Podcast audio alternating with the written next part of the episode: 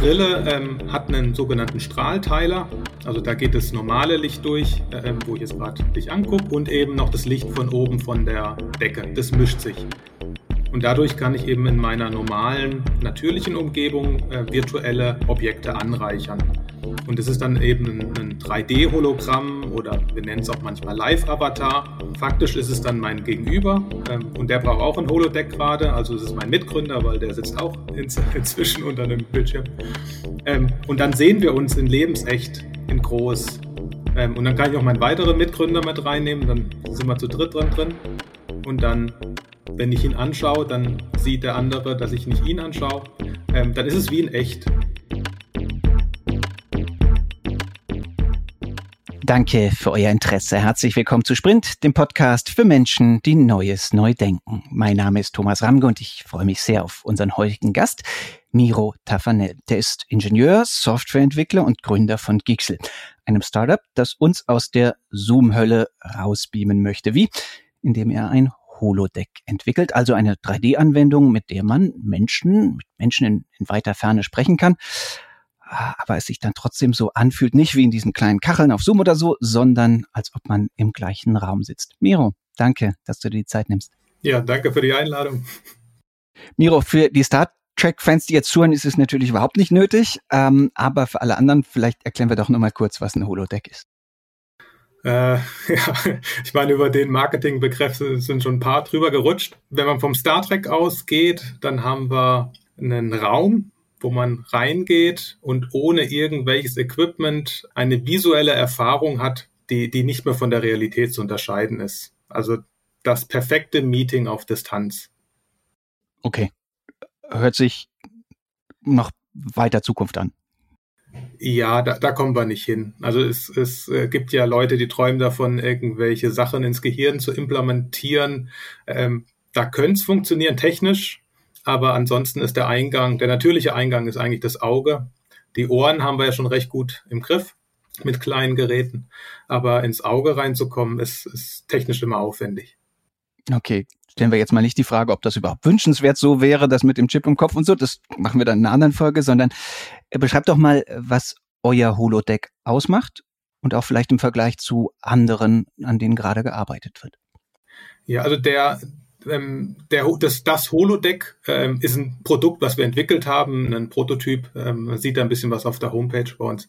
Aber der Startpunkt ähm, ist die Kommunikation. Wir, ähm, ja, wir sind jetzt durch Corona gegangen, man braucht es niemand mehr erklären. Zoom ist nicht das Ende der Fahnenstange. Ähm, das, das richtige Meeting vermisst man mit Augenkontakt, mit Aufmerksamkeit und so. Und da haben wir überlegt, ähm, ja, überlegt und wie es ja manchmal auch ist, einfach die Idee gehabt, wie könnten wir es umsetzen technisch. Und da haben wir eine einfache Umsetzung gemacht, die mit viel technischem Aufwand einhergeht, so wie es gerade ist.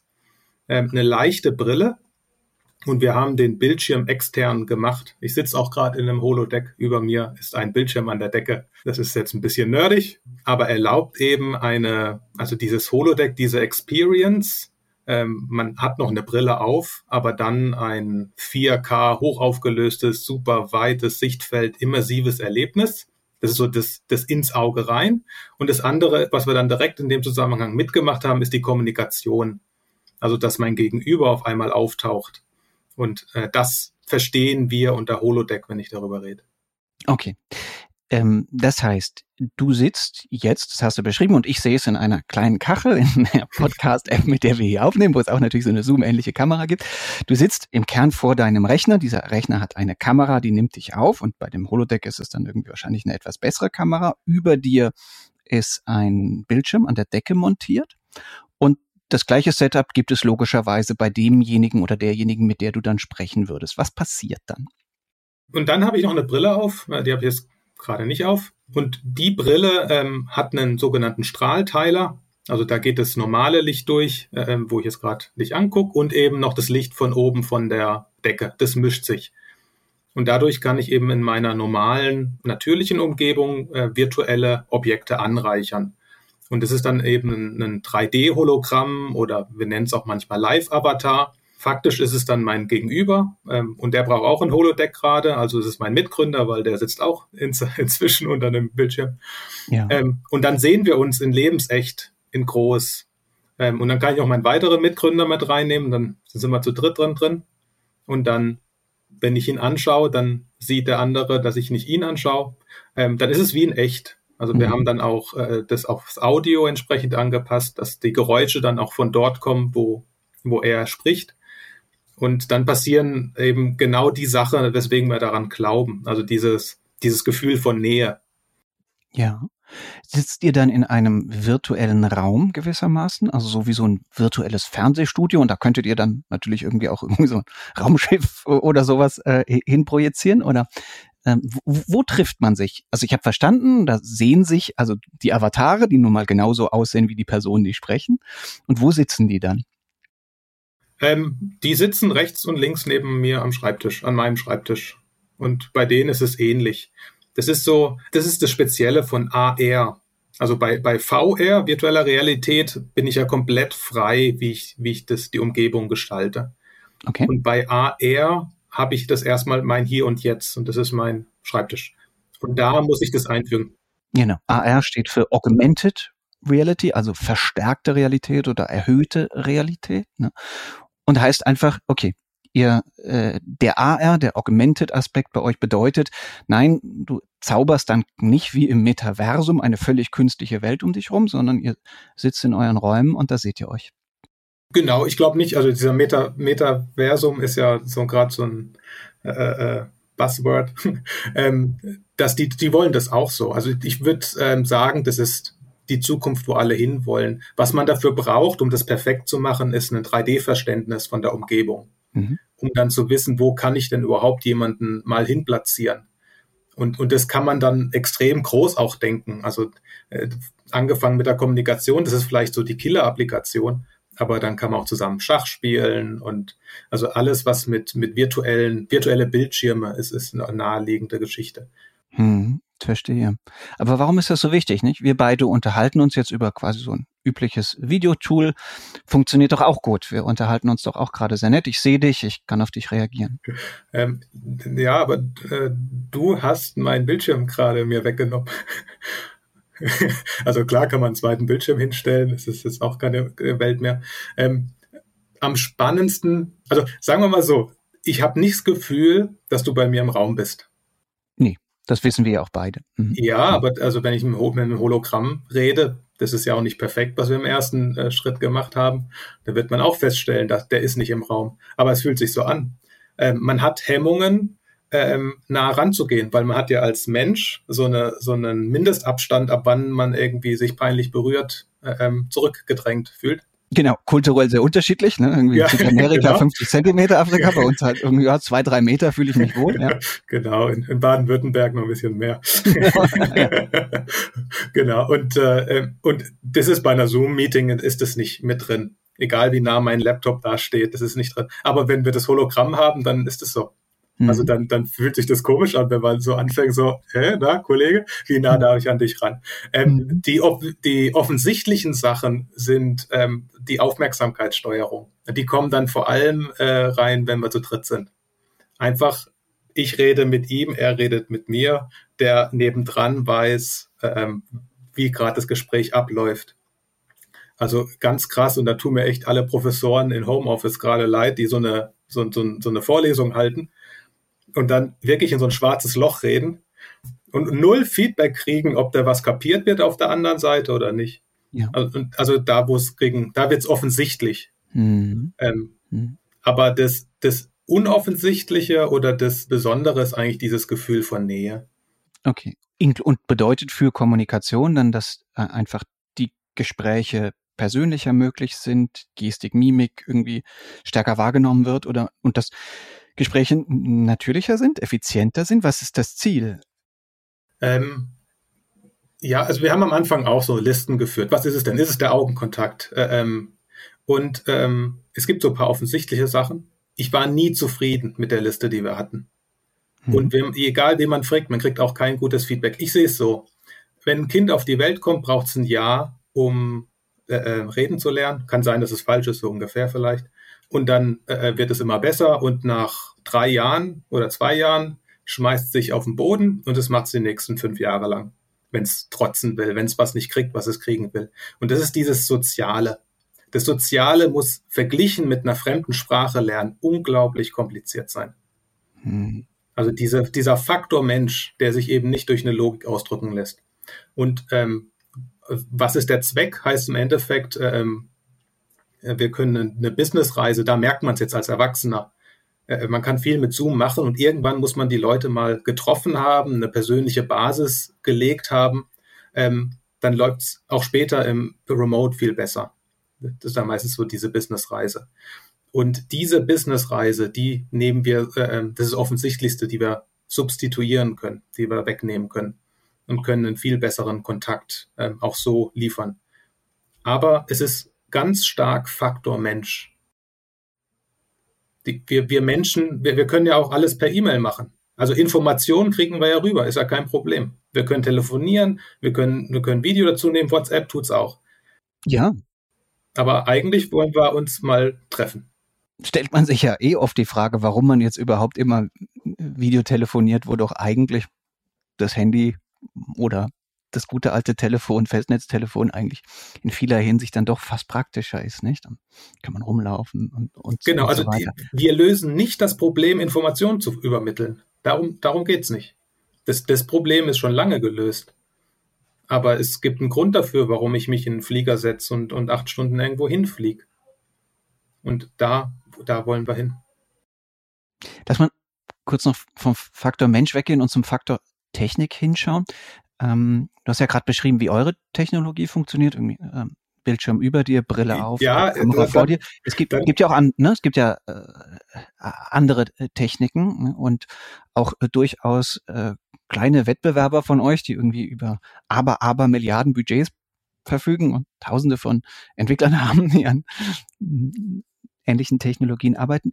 Worin unterscheidet sich jetzt erstmal eure Technologie von, weiß nicht, der HoloLens bei Microsoft oder Google Starline oder auch Snapchat arbeitet an, äh, an äh, Holodecks oder also, Technologie, also, die genau das ermöglichen soll, nämlich irgendwie eine sehr natürliche Interaktion auf Entfernung. Genau, das ist die, das ist die Stelle, wo ich sagen muss, ähm, das Holodeck, wie wir es auf der Webseite auch zeigen, wie wir es vorführen können und wie wir es auch als Produkt fertig haben, ist nicht das, äh, ähm, wofür wir, was wir proklamieren. Also wir, wir sagen nicht, in Zukunft werden alle einen Bildschirm an der Decke haben. Das würde ich jetzt an der Stelle mal sagen.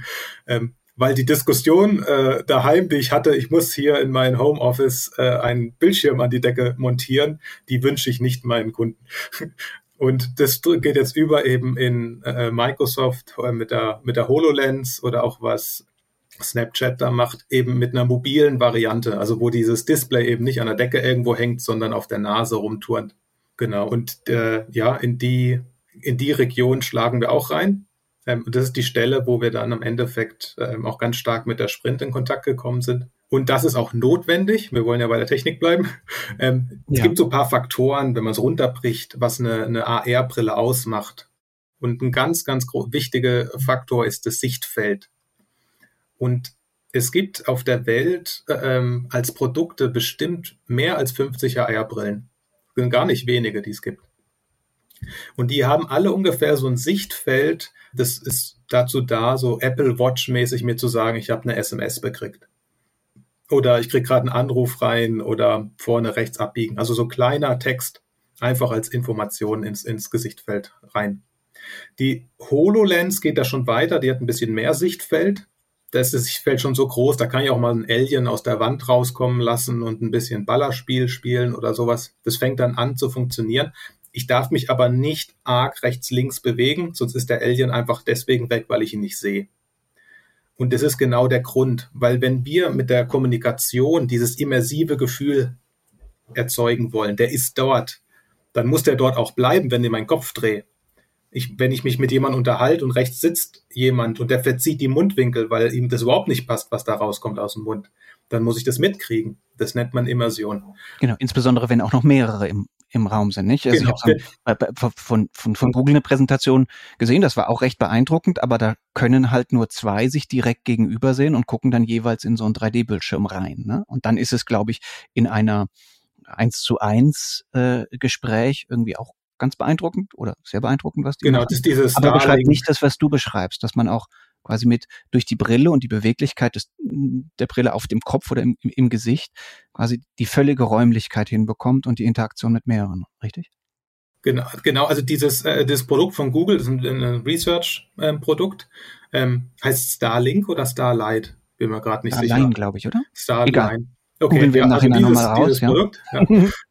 Ja. aber jedenfalls, das Video ist sehr beeindruckend, liebe Hörerinnen und ja, Hörer. Wenn den, den mal mit den Videos muss man höllisch aufpassen. Also, ja, das haben die wieder, die, die alten Tricks von Big Tech, kennt man ja. ja. Also äh, man muss sich mal die, die HoloLens-Präsentation auf YouTube angucken, als die announced wurde, zusammen mit, äh, mit Spatial. Alter Verwalter, das ist ein, ein 360-Grad-Panorama, also, äh, ähm, also besser geht's nicht mehr. Aber wenn man das Ding dann aufhat, dann ist es halt irgendwie so Panzerfahren mit zwei, zwei Einschusslöchern vorne, wo ich durchgucken muss. Gut, dass du sagst. Ich kann mich auch noch erinnern, wie unfassbar enttäuscht ich war, als ich das erste Mal so ein Google Glass auf hatte vor ein paar Jahren, ähm, was ja nur auch als Produkt komplett gescheitert ist, so auch weil die auch viel strategisch falsch gemacht haben. Aber jedenfalls ich auch dachte, äh, Moment, ich habe da was gesehen äh, auf Videos, da dachte ich, wow, das ist jetzt also die optische Zukunft und das soll es jetzt gewesen sein? Okay, ja. verstehe. So ist das jetzt auch. Nur, ich habe deins auch noch nicht aufgehabt, äh, kann jetzt also nicht kritisch äh, quasi äh, gegenchecken. Aber ähm, äh, ne, wenn äh, Hand aufs Herz gewissermaßen, so glaubst du, dass die anderen trotzdem auch aufgrund ihrer riesigen Mittel jetzt schnell vorankommen? Oder ist der technische Ansatz, den ihr verfolgt, so unique, dass ihr sagt, nee, wir können da mithalten? Na, ich würde sagen, in der Geschichte ist Risiko drin und, und äh, deswegen sind wir hier, wo wir sind. Warum ich denke, dass wir ähm, eine absolute Chance haben, ist, dass es, weil es ein technisches Problem. Und ein technisches Problem, es gibt so den Ansatz, wenn, wenn bisschen Geld nicht, nicht funktioniert oder viel Geld nicht funktioniert, dann brauchen wir halt sehr viel Geld. Und das haben sie schon probiert bei Augmented Reality. Das war die Firma Magic Leap. Die hat inzwischen, das geht so schnell, wie die Geld verbraucht. Ich glaube, die hat die drei Milliarden inzwischen geknackt. Die hat jetzt nochmal 500 Millionen gekriegt. Auf jeden Fall, die haben richtig Geld gekriegt als Startup. Äh, Nichtsdestotrotz, äh, ähm, Facebook gibt, gibt nochmal mehr Geld aus pro Jahr. Und ich glaube auch die HoloLens äh, 2, da sind auch zig Milliarden durchgelaufen. Aber also der, das ist unser Punkt. Es ist ein technisches Problem. Und äh, wir haben einen völlig neuen Ansatz und, und die Wette fahren wir jetzt Vollgas und alles andere regelt die Zukunft. Habt ihr irgendeine Chance sicherzustellen, dass euer Ansatz nicht kopiert wird? Von jenen mit dem ganz vielen Geld? Denn ja. ne, wenn, wenn, euer, wenn euer Ansatz der überlegene ist und der bessere ist, der originellere ist, der, der die Nuss knackt. Ich bin ähm, da nicht ultra nervös. Also klar, wir schreiben fleißig Patente. Ne? Also das machen wir natürlich. Ähm, wir, wir machen, wir hängen es auch nicht ich habe ja auch noch nicht gesagt, wie es geht. Werde ich auch nicht. Also wir sind noch ein bisschen im Stealth-Mode. Ähm, naja, Reverse Engineering soll ja auch ganz gut funktionieren, hat man so. Aber das ist klar. Also sobald wir draußen sind, das sind alles schlaue Menschen. Na klar ist denen sofort klar, wie es funktioniert. Ne? Also die guten Ideen sind ja die einfachen. Ähm, ich muss aber ehrlich sagen, äh, ich bin da kein Experte, aber ich sehe das nicht als den, das, was normalerweise passiert. Also so, so dass mal jemand ein Businessmodell kopiert, okay. Aber dass jemand äh, wartet, bis die Technik rauskommt und es dann eins zu eins nachbaut, ist nicht mein Verständnis von dem, was da draußen gerade passiert. Also da bin, an der Stelle bin ich nicht nervös, nö. Hm. An welchen Stellen bist du denn nervös? äh, wo bin ich nervös? Äh, die, äh, das Besondere von Augmented Reality als Produkt ist die enorme Komplexität. Wir haben Strahlteiler, wir haben Optik, wir haben Display, wir haben Software. Wir haben Anwendung. Und dann kommt obendrauf dann eigentlich noch das Ganze, was hinter im, im Kaufhaus wichtig wird. Es muss gut aussehen, User Experience, diese ganzen Geschichten. Preis. Preis, ja. Also Skalierung käme dann ja auch noch irgendwann. genau, soweit so weit sind wir noch nicht. Okay, das sind all die Punkte, die dich nervös machen. Nee, ja. aber das ist, das ist das Besondere. Und ähm, so, wenn man jetzt so eine hohe Komplexität hat, dann kann man da jetzt äh, jede einzelne Teil von dem, was ich gerade angesprochen habe, läuft uns irgendwie über den Weg, liegt auf unserem Tisch teilweise, teilweise extern und müssen wir lösen. Und da gibt es dann viele technische äh, ähm, Geschichten, wo wir, wo wir scheitern können. Es gibt noch einen, einen, einen, anderen Fakt, wo man nervös werden könnte, und das ist äh, das, was du angesprochen hast mit, da gibt's ja die ganz Großen und die arbeiten ja ganz laut daran. Und da schauen wir ja auch nur, bei uns kommen auch nur die Gerüchte an. Klar sind wir in der Community, ich kriege die Gerüchte irgendwie immer ein bisschen früher mit, bevor man es dann auf Heise liest. Aber ähm, da sehe ich es einfach so und das zeichnet sich nicht anders ab. Es ist ein technisches Problem und sie haben keine Ahnung. Also wenn, vor einem Jahr hat der Mark Zuckerberg ein Interview gegeben, hat gesagt, also eine AR-Brille, eine richtig gute, äh, vor 2030 äh, ähm, wird es nix. Also wenn, wenn ein mit so viel Geld jemand sagt, bis 2030 wird das nix, heißt es auf gut Deutsch, er hat überhaupt keinen Plan, wie es überhaupt funktionieren soll. Oder er täuscht alle anderen. Oder so, naja, aber ist ja auch schön, dann kriegen wir ein tolles Device. Technisch.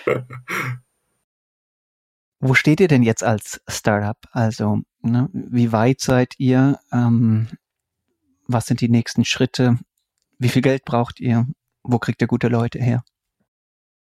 Ja, genau ziemlich da. Wir sind am Anfang. Gute Leute herkriegen, das ist gerade ähm, eins unserer Daily Business. Wir kriegen die ja, hier und da aus Netzwerken raus in, in Deutschland und sind aber auch am Suchen. Falls das jemand nicht verstanden hat. Hallo. Hallo. genau, da stehen wir. Äh, wir haben, ähm, wir haben unser Konzept. Äh, das, das konnten wir jetzt auch dann mit der Sprint ein bisschen anevaluieren über die letzten naja, Jahre kann man nicht sagen, aber Monate ist es halt auch nicht gewesen. Also da ist ja. ein bisschen Zeit reingeflossen. Ein gutes Jahr, ne? Was? Ja, ja, ja, genau. Naja, und dann ähm, haben wir jetzt Geld. Sprint sei Dank. Dafür ist ja Sprint da oder zumindest haben wir ähm, eine Finanzierung durch sie hinbekommen. Und ähm, jetzt bauen wir's. Jetzt rennen wir los und bauen's. Da stehen wir. Bis wann werdet ihr was haben? Ich weiß, muss man vorsichtig sein. Aber was sind die geplanten Meilensteine? Ne? Ich, wenn ich es richtig sehe, ihr habt jetzt ich, das System, hm, habt ihr, wie, wie viele Exemplare habt ihr? Drei, die, mit denen ihr testet? Ähm, oder? Ja, aber das ist ja das, das hatte ich ja kurz gesagt, das große Holodeck. Mhm. Ähm, das haben wir jetzt auch nochmal technisch verbessert mit, mit einem super FPGA-Ansatz und also so richtig technisch ins Volle gegriffen. Ähm, aber interessant wird's ja, wenn es hinterher in den Mediamarkt reinpasst. Ja. Äh, Wenn es da irgendwo im Regal liegt, wobei, ob es den Mediamarkt noch gibt. Ja. Äh, die, ähm, man wird was zum Zeigen geben. Das ist eigentlich die Frage, wann gehen wir raus? Also wir, wir ich glaube, als junges Unternehmen muss man so marketingtechnisch auch irgendwann entscheiden, will man, will man der sein, der die ganze Zeit ankündigt, was Tolles kommt? Oder hält man einfach die Klappe, bis man es zeigt und die Leute fangen an zu staunen? Und weil schon so viel am Schreien sind, sind wir gerade einfach leiser. Wir, wir bauen das Ding jetzt und machen einen ersten Prototyp, dass man durchgucken kann, ähm, ob wir damit direkt jetzt auf die CES fahren. Ähm, das brauche ich jetzt überhaupt nicht entscheiden. Das ist, das ist so schön. Das, brauche ich, das, das tut nichts zur Sache. Wir haben jetzt einen Auftrag, ein Geld ähm, und jetzt wird's gebaut. Und dann ist es eigentlich glasklar, was zu passieren hat, sobald es funktioniert. Und bis es nicht funktioniert, braucht man auch keine großen Gedanken machen. Man muss an die Idee glauben und die, und die Hausaufgaben machen. Für wie lange habt ihr denn Geld? Äh, für, für Startup-Maßstäbe quasi unendlich. Das heißt äh, fünf Jahre. Ja. Aber ähm, wir wollen schneller sein. Deutlich schneller sein. Warum wurde es eigentlich das Holodeck? Also, was hat dich hm, auf die Idee gebracht, genau dieses dieses Produkt oder diese Entwicklung voranzutreiben? Ähm, Im Endeffekt ähm, ja ein bisschen Zufall. Also einfach, also sagen wir mal, persönliches Interesse ist, ähm, ich bin, ja, kann man so sagen, irgendwie Maschinenbau habe ich studiert, Informatik, da habe ich promoviert, gemacht habe ich Optik, äh, Messtechnik, ähm, also in dem Dunstkreis. Und da ist natürlich, ähm, hält man die Augen offen. Und das Augmented Reality, ähm, das war ja von Anfang an sehr laut. Also gerade dieses Magic Leap, die so viel Geld gekriegt haben und dann den ganzen Markt tot gemacht haben, weil, weil jetzt hat keiner mehr Geld in andere Startups reingemacht, weil dieses große Startup so viel Geld hatte, das hat man erstmal abgewartet. Ja, und wenig auf die Beine gestellt hat. Ja, ist halt, ist halt eine Technik. Die hatten ihren Ansatz und es hat halt nicht funktioniert, so, oder ein bisschen funktioniert. Ja. Ähm, die, genau, und dafür habe ich mich dann interessiert und aus dem Interesse, ähm, man will ja vorne mitspielen, also einfach der, der Leistungsgedanke daran, da sind dann so Ideen langsam äh, ähm, ja, in, in, ge, äh, gekommen, aber die sind kamen spät. Also das war schon, nachdem wir bei Fraunhofer draußen waren. Ähm, wir haben ja noch ein, ein, Jahr lang, also wir, wir sind drei Gründer. Ähm, zwei haben einen Optik-Hintergrund. Äh, wir haben ein Jahr lang haben wir mit künstlicher Intelligenz versucht, den, äh, den Mittelstand bei der, bei der Qualitätsüberwachung glücklich zu machen. Und ähm, ja, und dann haben wir gesehen, eben dieses Holodeck, wie ich es vorhin beschrieben habe, das, das kriegen wir hin, das kriegen wir gebaut und wir kriegen halt, also so auf dem Datenblatt, dieses Holodeck, wo ich gerade drunter setze, wo es jetzt, äh, wir haben ein Sichtfeld, was größer ist als alles, was es gibt da draußen. Wir haben weniger Gewicht als alles, was es gibt da draußen. Wir haben eine höhere Auflösung, eine höhere Bildwiederholrate. Ähm, wir haben das perfekte AR-Device gebaut. Also das, es besser geht nicht und es wird auch schwer werden, besser zu kommen, weil wir haben alle Technik eben aus dieser Brille rausgenommen.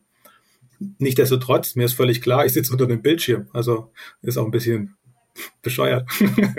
Naja, nicht zwingend, dann würde es ja immerhin noch für eine gute Business-Anwendung unter Umständen reichen, ne? dass es genug irgendwie Unternehmen gibt, die sagen, ich baue mir das in meine Kommunikationsräume, ja, Haben wir uns angeguckt, genau. Mhm. Weiß man ja auch am Anfang nicht. ist ja, vielleicht, ist ja vielleicht ein Markt, der groß genug sein könnte per se. Genau, der Markt existiert, keine Frage. Mhm. Ähm, der Markt existiert.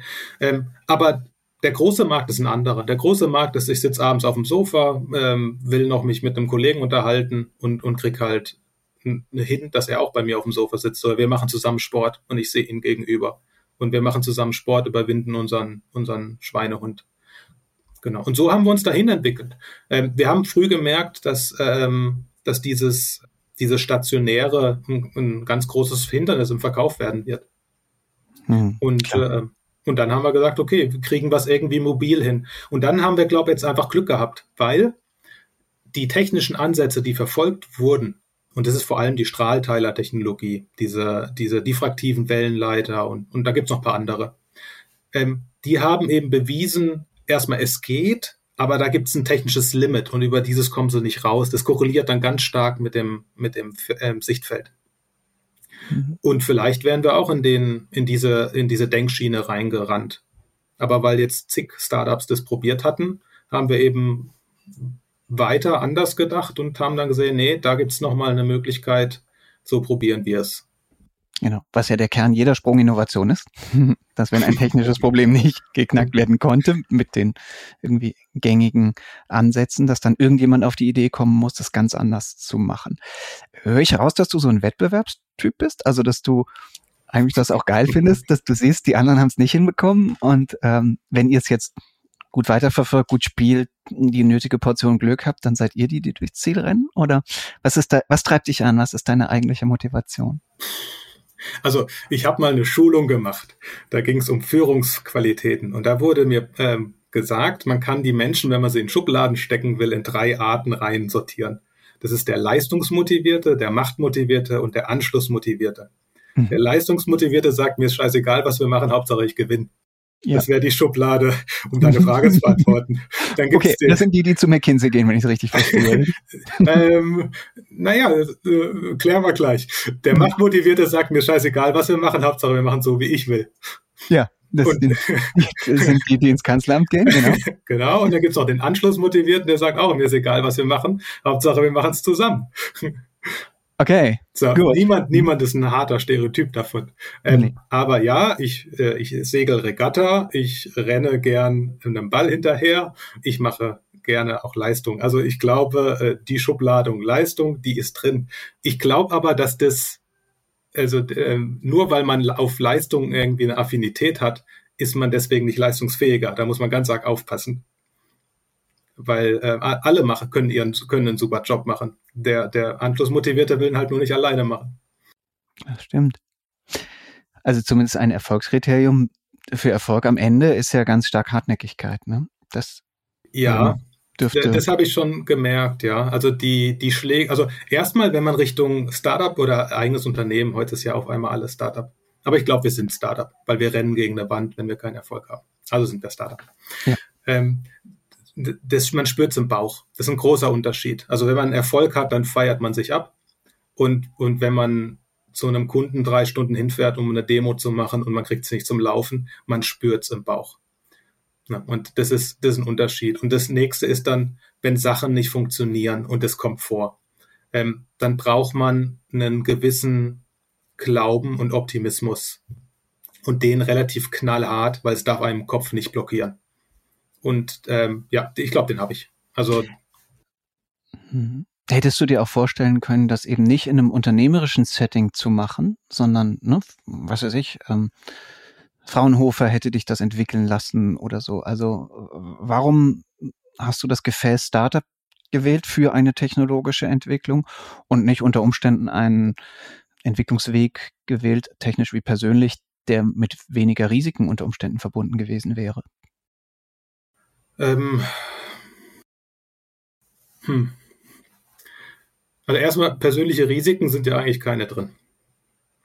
Ich ja. bin ein hoch ausgebildeter, hochmotivierter Ingenieur. Ich glaube, es kann echt viel passieren, bis ich keinen Job mehr krieg.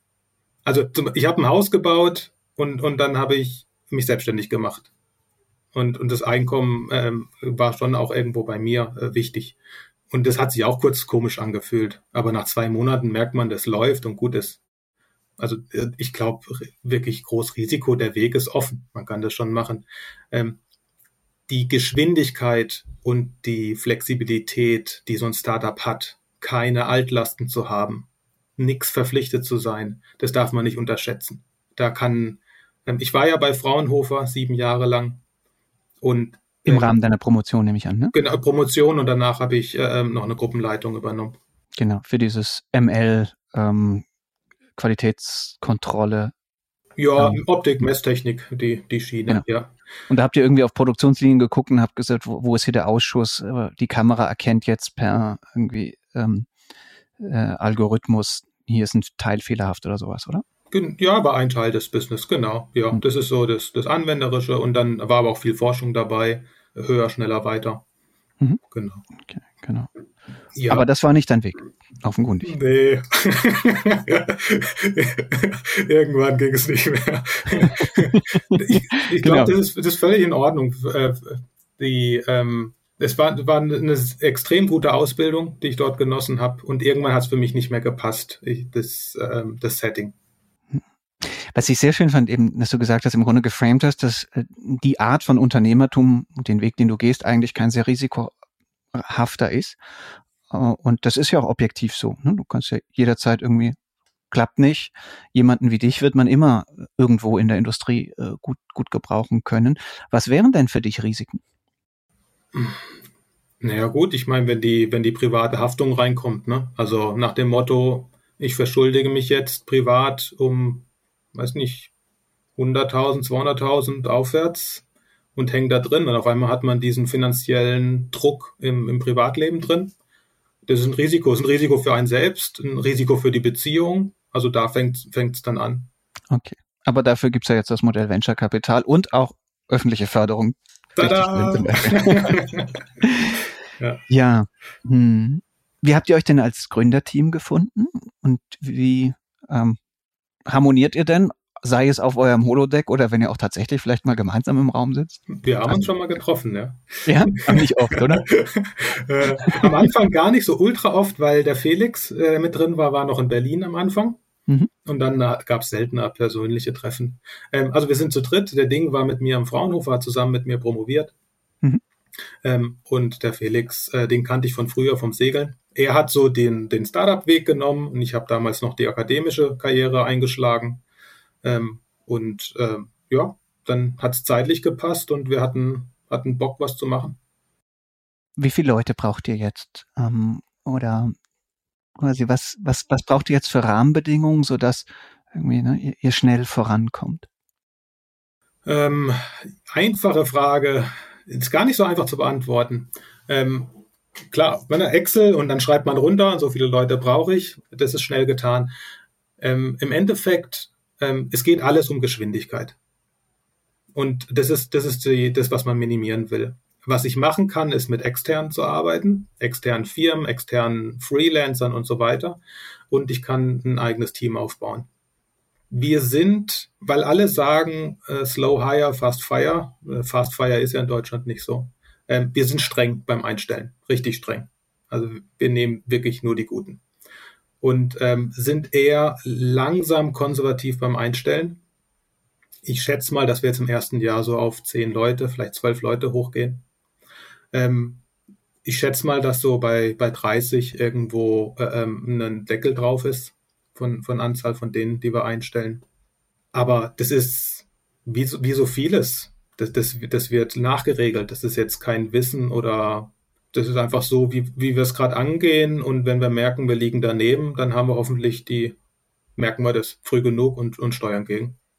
Wie empfindest du die Gründungsbedingungen in Deutschland insgesamt? In Klammern, würdest du dann doch im Zweifelsfall auch mal mit dem Gedanken spielen, vielleicht das Ganze nach Amerika zu ziehen oder so? Ähm, ja, darüber habe ich nachgedacht.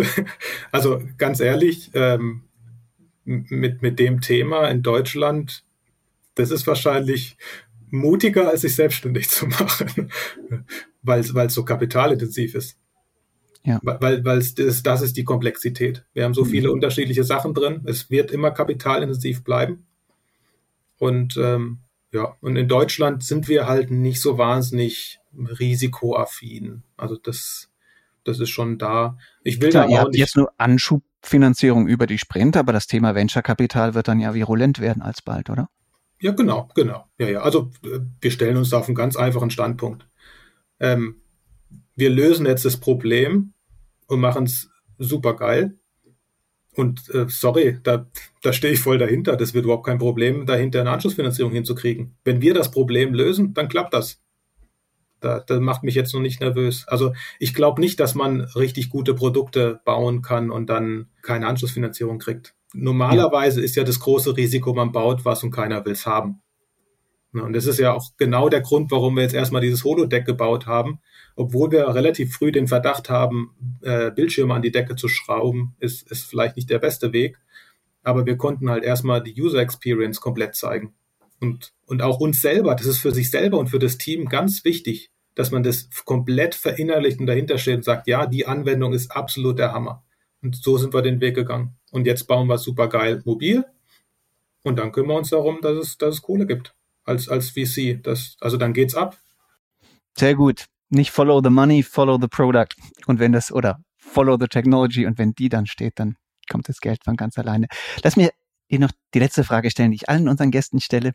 Ähm, was wäre denn deine Lieblingssprunginnovation für das Jahr 2050, außer einem super, super guten Holodeck der Firma Gixel? Hm. Äh, ich wusste, dass die Frage kommt. das ist ja komisch. Ja, ist komisch, ich weiß.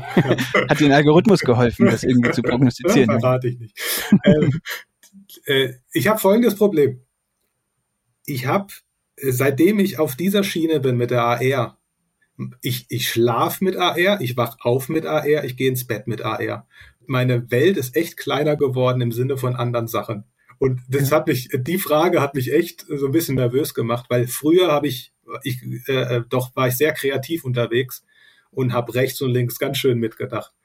Aber, aber jetzt bin ich so drin in diesem Thema und ich will das hinkriegen, dass es mich komplett einnimmt. Ähm, aber ich habe also ich hab zwei Sachen. Das eine ist jetzt, sind beide nicht ultra cool. Ähm, das eine ist, ich will, dass die Deutsche Bahn das hinkriegt, was Tesla verspricht autonomes Fahren. Und zwar sollen einzelne Waggons im Fünf-Minuten-Takt überall hinfahren und vielleicht auch unterwegs kann man den Waggon wechseln und ich habe keinen Zeitverlust mehr durch Zwischenhalte. Also einfach so ein perfekter Nachverkehr. Jetzt kann man, kann man äh, Sprunginnovation deswegen, weil eigentlich kann man es ja einfach bauen. Die Deutsche Bahn ist so konservativ. Die ist konservativ als tiefer als die Luftfahrt. Also da was zu reißen in Deutschland, das ist das ist wahrscheinlich genauso schwer wie, wie die Steuererklärung auf dem Bierdeckel. Deswegen, deswegen Sprunginnovation. Aber da hätte ich echt Bock drauf. Ja. Und vor 2050 wird das auch nichts. Aber wirklich organisational, weil technisch sind ja autonom fahrende Züge irgendwie State of the Art. In Japan fahren, fahren jede Menge. Jetzt natürlich vielleicht nicht mit abgekoppelten einzelnen Waggons, aber ne, die, die Schiene irgendwie zu automatisieren, das ist ja technisch nun kein Hexenwerk, oder? Genau, das ist kein technisches Problem. Genau, ja. Problem in den Köpfen oder in der Organisation. Ich habe gemerkt, du hast ganz, ganz wenige Probleme in deinem Kopf und in der Organisation, zumindest nicht bezogen auf die Fragestellungen, die wir heute diskutiert haben. Ganz herzlichen Dank, Miro. Ja, bitte, bitte. Und viel Erfolg. Danke, Thomas. Im Holodeck und ich hoffe, dass ich selbst bald mal reinschauen darf. Klar. Auch euch, liebe Hörerinnen und Hörer, ganz, ganz herzlichen Dank für euer Interesse, für eure Zeit. Wenn euch unser Podcast gefällt, dann würden wir uns sehr freuen, wenn ihr ihn A in eurer Podcast-App bewertet, B natürlich gerne diese und andere Folgen in sozialen Medien teilt und C, wir fänden es auch ganz toll, wenn ihr einfach jetzt überlegt, wen könnte dieses Gespräch mit Miro interessieren und auf Teilen äh, klickt und dann einem Freund, einer Freundin, einer Bekannten ähm, diese Folge sendet. In zwei Wochen, da kommt dann die nächste Folge und bis dahin gilt wie immer, bleibt neugierig,